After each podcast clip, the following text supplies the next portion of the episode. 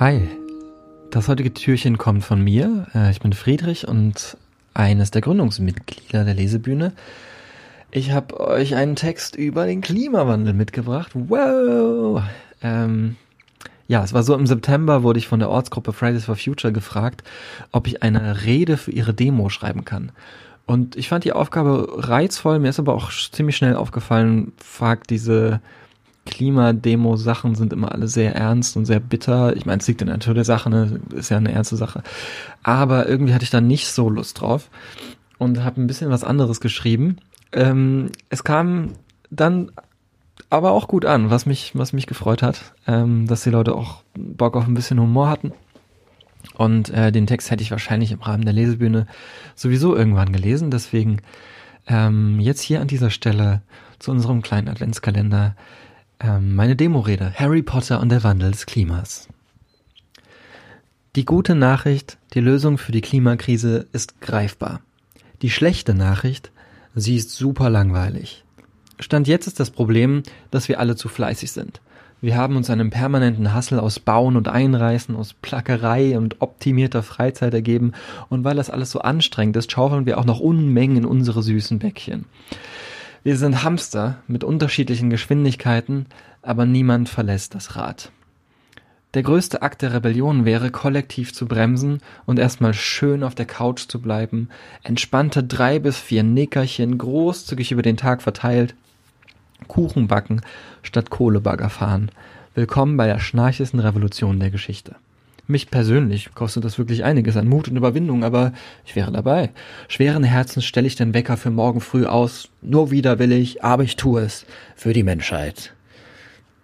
Es klingt einfach, aber der größte Widerstand dagegen ist in jedem von uns tief verankert.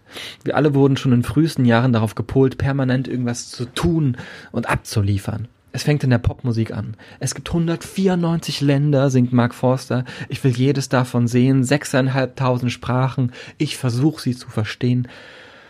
Es freut mich wirklich sehr für Herrn Forster, dass er Wikipedia bedienen kann, aber was zum Geier hat der Mann gegen die Uckermark? Ganz leger mit Zelt und Klapprad und der Dialekt kann in Sachen Verständlichkeit locker mit Kantonesisch mithalten.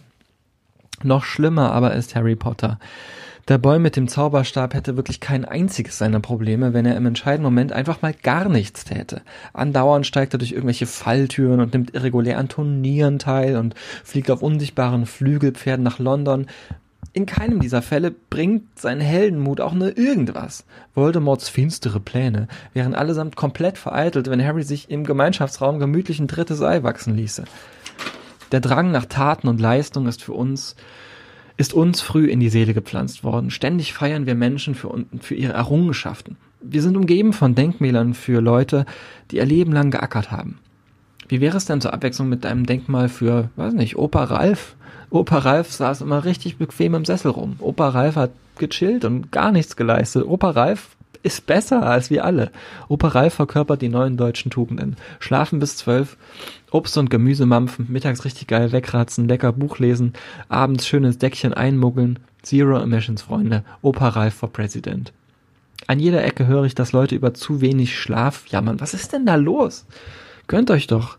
Ein, ein Löwe schläft durchschnittlich 18 Stunden. Sein Tag besteht aus Schlaf, Kopulation, Nahrungsaufnahme, Kopulation und Schlaf. Und wir nennen den Zustand, den wir haben, Freiheit. Ihr habt die Lizenz zum Latzen, Freunde. Willkommen in den Boring Twenties. Lasst uns ratzen auf Matratzen, lasst uns pennen in Kaschemmen, lasst uns dösen auf den Böden aller Länder, denn ab morgen steht nur eine Sache im Terminkalender, nämlich richtig geil wegsnuseln. Schule konnte so schön sein. Jasmin, ja, bist du vorhin weggepennt? Hm, ich glaube schon. Geil, hier deine Eins. Wenn wir schon unsere Wettbewerbe und Challenges brauchen, unterbieten wir uns. Das Motto der neuen Olympischen Spiele ist langsamer, niedriger, kürzer.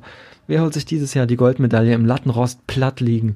Es gäbe so coole Disziplinen, Decken, Festwickeln, Kissen, Kurzwurf, 100 Meter Rennen, aber die Person, die am geschmeidigsten dahin smooth gewinnt.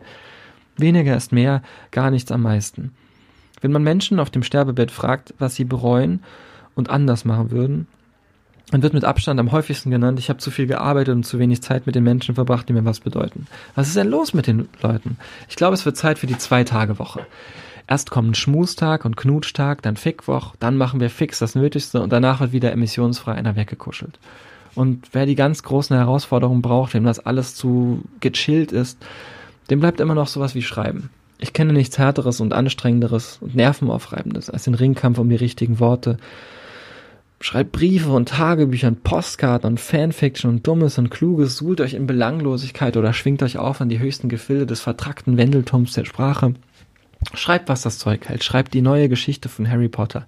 Er ist jetzt der Junge, der überlebte und anschließend seine schwere Kindheit mit professioneller Hilfe und therapeutischen Kochkursen aufarbeitete. Backen statt Besen, Zuckerschnecken statt Zauberstabduelle, Quarkhäuschen statt Quidditch.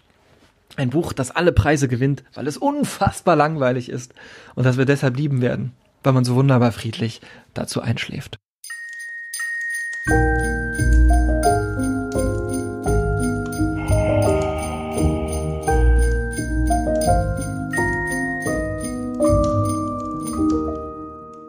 Der Sebastian ist krank Adventskalender wird durch die Literarische Gesellschaft Thüringen und die Sparkassenstiftung Jena Saale Holzland unterstützt.